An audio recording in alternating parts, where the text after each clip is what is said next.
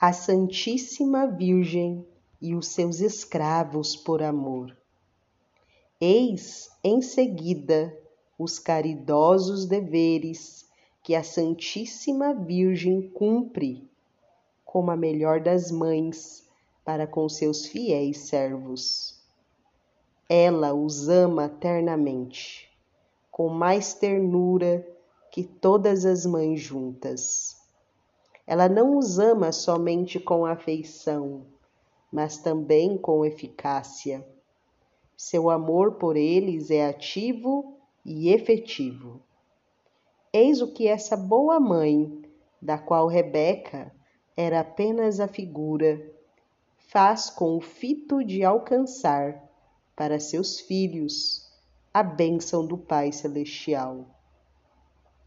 Ela espreita, como Rebeca, as ocasiões favoráveis de lhes proporcionar algum bem, de os engrandecer, de os enriquecer. Ela vê claramente em Deus todos os bens e males, as boas e más fortunas, as bênçãos e maldições divinas, e por isso, já de longe, dispõe as coisas para isentar seus servos de todo mal e cumulá-los de todos os bens. Ela lhes dá bons conselhos, e entre outros conselhos, ela lhes sugere levar-lhe dois cabritos, isto é, seu corpo e sua alma, de lhes consagrar para que ela prepare um manjar agradável a Deus.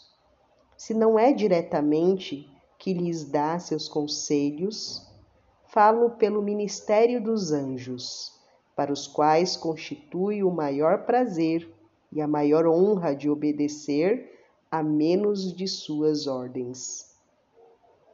Quando lhe levamos e consagramos nosso corpo e nossa alma, com tudo o que deles depende, sem nada excetuar, que faz esta boa mãe?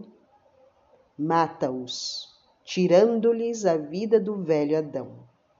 Escorcha-os e despoja da pele natural, das inclinações naturais, do amor próprio, da vontade própria e de todo apego à criatura.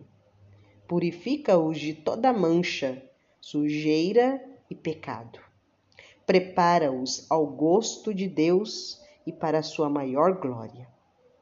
Depois de receber a oferenda perfeita que lhe fizemos de nós mesmos e de nossos próprios méritos e satisfações, ela nos cobre com as vestes limpas, novas, preciosas e perfumadas de Esaú, o primogênito, isto é, de Jesus Cristo, seu Filho.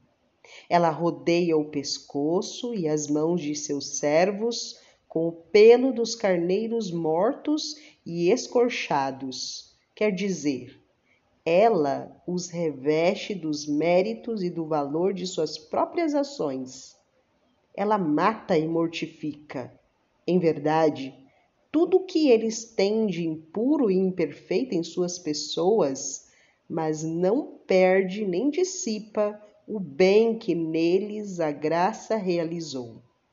Ela põe novo perfume, uma nova graça nessas vestes e ornamentos, pelo contato de suas próprias vestes, seus méritos e suas virtudes, que ela, ao morrer, lhes legou em testamento, de modo que todos os seus servidores, seus fiéis servos e escravos, ficam duplamente vestidos, com as vestes dela e com as de seu filho ela consegue-lhes, enfim, a bênção do Pai Celeste, dos Pai Celeste, se bem que eles sejam os segundos, os filhos adotivos, e, portanto, não devessem recebê-la.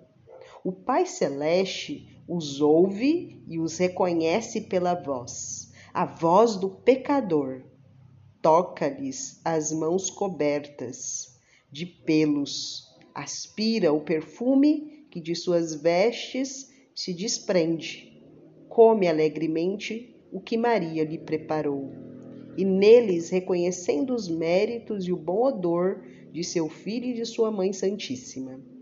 Dá-lhes sua dupla bênção, bênção do orvalho do céu, isto é, da graça divina que é a semente da glória, bênção da fertilidade da terra, em outras palavras, que este bom Pai lhes dá seu pão cotidiano e uma abundância suficiente de bens deste mundo. Fala os senhores de seus outros irmãos, os reprovados, embora esta primazia nem sempre transpareça neste mundo que passa no instante.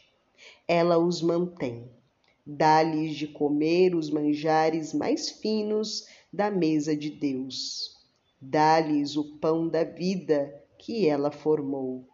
Meus queridos filhos, lhes diz ela, comei do meu pão, que é Jesus, e bebei do vinho de seu amor, que para vós preparei com o leite de meus seios.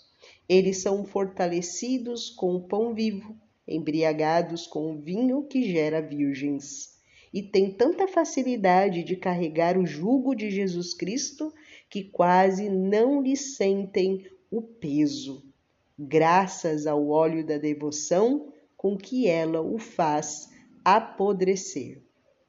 Maria, estrela do mar, guia todos os seus fiéis servos a bom porto, mostra-lhes os caminhos da vida eterna, desvia-os dos passos perigosos, leva-os pela mão nas sendas da justiça sustém-nos quando estão prestes a cair, levanta-os quando caíram, repreende-os como mãe caridosa quando cometem alguma falta, e até, às vezes, os castiga amorosamente.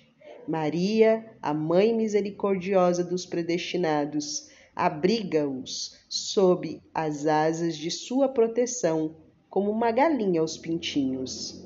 Ela lhes fala, abaixa-se até a eles, é condescendente para com suas fraquezas, protege-os contra as garras do gavião e do abutre, acompanha-os como um exército em linha de batalha. Esta boa mãe e soberana, poderosa, enviaria antes batalhões de milhares de anjos em socorro de um só de seus servos, para que se não dissesse que um servo de Maria, que a ela se confiou, sucumbiu à malícia, ao número e à força do inimigo. O maior bem que a amabilíssima Maria proporciona a seus fiéis devotos é interceder por eles junto de seu filho, apaziguá-lo por suas preces, uni-los a ele por um forte elo e para os conservar. Depois de acumular de favores seus filhos e servos fiéis, Maria Santíssima lhes obtém a bênção do Pai Celestial e a união com Jesus Cristo. E mais, conserva-os em Jesus Cristo e Jesus Cristo neles. Ela os guarda e por eles vela constantemente, para que não percam a graça de Deus e não caiam nas armadilhas do inimigo.